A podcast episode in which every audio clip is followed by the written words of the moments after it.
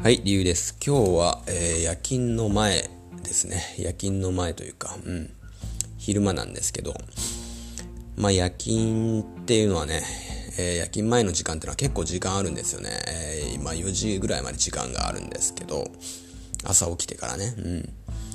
えー、だからといって遊びに行けるわけでもなく、今日とかは子供たちもね、え、土日なんでいるんですけど、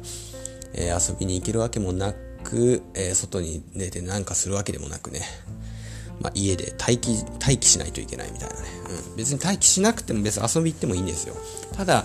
夜勤で例えば急変とかね、患者さんに何かあったとか、あると、えー、当然結構体力消耗するんですよ。寝れないんですね、そういう日って。寝れないことがある。まあ基本ほとんど寝れるんですけどね、慢性期病棟では。ま、9割方寝れるんですけど、えー、たまにそんな日があって寝れない日が出てくるんでですね、あの、その、それが予測可能ならね、えー、全然外に遊びに行けるんですけど、予測できないのでですね、えー、基本的にはね、まあ家でね、まあ、まったり過ごすという風なことしかできない。まあ、目は覚めてるんだけど、え、ゴロゴロしてるみたいな感じですね。ということで、ちょっと前置き長くなったんですけど、今日はですね、えー、逆境の良い面を見つけるということで、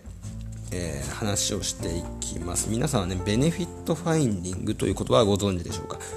ベネフィットファインディングめちゃくちゃ大事ですよということですね。まあ、意味としては、えー、逆境の中にも良い点や得るものがあると考えること。うん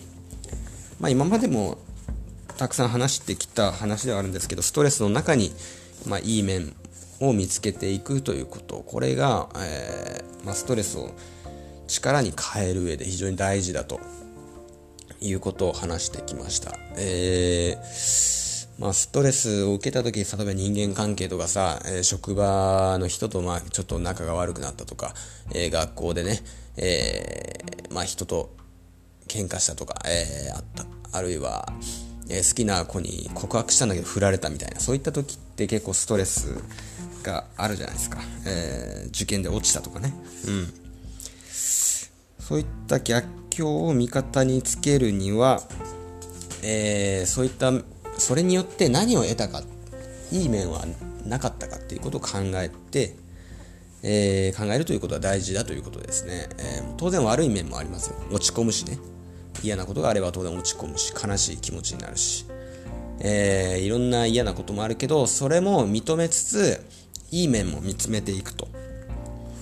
いうことが大事ですよということでね、まあ、基本的に人ってまあ悪い面ばっかりフォーカスしちゃいがちなんですけどえー、いい面を見つけていくことによって、えー、立ち直る能力ね、レジリエンスが高まりますよということですね。で、えー、まあ、実際にこれ科学的に証明されているということなんですね。え例えば、え心臓発作になった方ですね。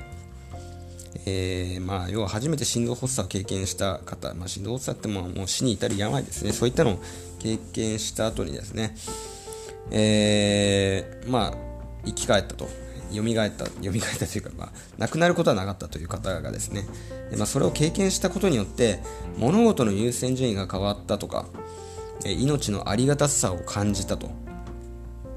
あと、家族との絆が強まったとかね、うん、それをか、えー、心配する家族とかがいるわけですから、えー、絆が深まったなと。良い面を見出した人たちはですね、心臓発作をが起きた後に、え自分に心臓発作があっていい面を見出せた人たちは、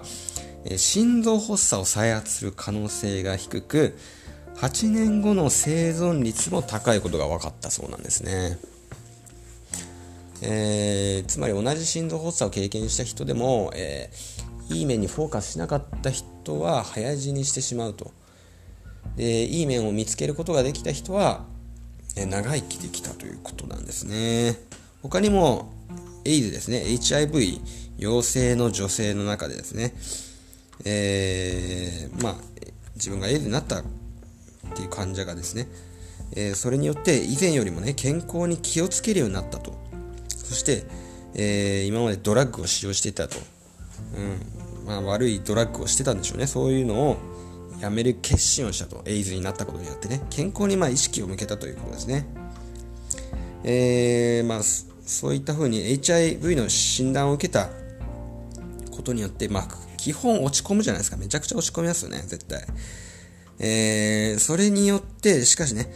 えー、いい面を見出せた方はね、そういう風に、えー、良い変化が起きたことを実感できた人たちは免疫機能が高まったらしいんですよね、その後も。うん。で、えー、5年後の追跡調査を過ぎても、エイズで死亡する確率が低いということが分かったそうなんですね。やっぱ長生きするわけですね。ベネフィットファインディングによって、えー、病気のいい面を見つけて、見つけることができた人は、えー、死亡率が下がったと。さらにやっぱりうつ状態、これを軽減させる効果があるんですね。ベネフィットファインディングには。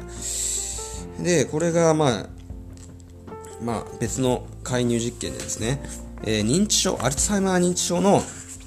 家族、親とかを介護している人の中で、えー、まあ、うつの感じ、うつの人たちでね、要は介護うつになった、え、息子とか娘っていうのをですね、実験したらしいんですよ。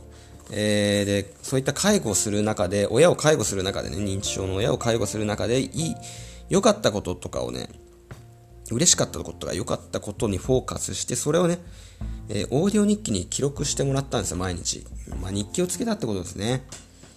で、えー、まあ、毎晩ね、その日の介護で励み励みになったことを一つはね、最低でも一つは見つけてもらって、1分間そのことについて、えー、録音してもらったと。で、まあ、録音するからですね、まあ、必然的に、まあ、1個はいいとこ見つけないといけないわけで、強制的にね。うん。で、まあ、そのえー、実験の対象はですね、まあ、軽度から中程度のうつ状態だったんですけど、そのオーディオ日記をつけ始めてから数週間後には参加者たちのうつ状態は著しく軽減していたらしいんですね。まあ、こういうふうにね、毎日、えー、まあ、親の介護で、えー、励みになったことを見つける習慣はストレスマネジメントに重点を置いた思いやりを育むためのえー、介入よりもうつ状態を軽減する効果が高いということが分かったと。うんまあ、要は、まあ、いいことを見つけなさいと。まあ、辛い状況でもね。うん。それによって、うつ状態も改善しますよということが分かったということなんですね。ということでね、えー、まあ、例えば僕もね、あのー、慢性疾患持ってるんですよ。あの、副鼻腔炎なんですけどね。うん。抗酸球副鼻腔炎という難病指定されている、まあ、ひどい鼻炎っていうことですね。まあ、持ってるんですね。ですが、えー、それもね、僕ね、あのー、そういった考え方をすることによって、えー、ほぼほぼね、えまあ、治ってはないんですよ。もう当然治らないんですけど、難病ってのはね。うん。治らないから難病なんですけど、まあ、それをすることによって薬もほぼほぼ使わずに、うん。もともと使ってたんですよ。うん。使わずにね、えー、特にね、えっと、問題問題視することなく、えー、やり過ごすことができてるんですね。まあ、ここ半年ぐらいの出来事なんですけど、それも。うん。なんで、えっと、まあ僕も実際にね、いい、その、疾患になってね、まあ悪いこともあるんですけど、いいことも、えー、あるなということに気づいたんですよいろいろ、うん、やっぱりそれによって健康にすごく気を使うようになった。食事とかね。運動に気をつけるようになったし、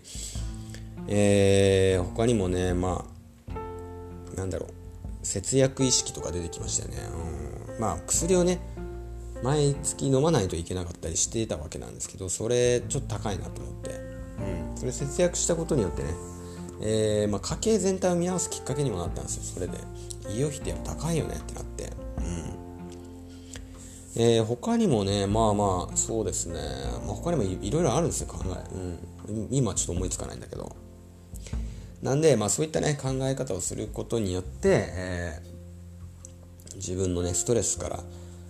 えー、立ち直る力っていうのがねつきますとで長生きもできますということなんで、まあ、ぜひね、ベネフィットファインディング、これ一つ覚えてもらって、これをね、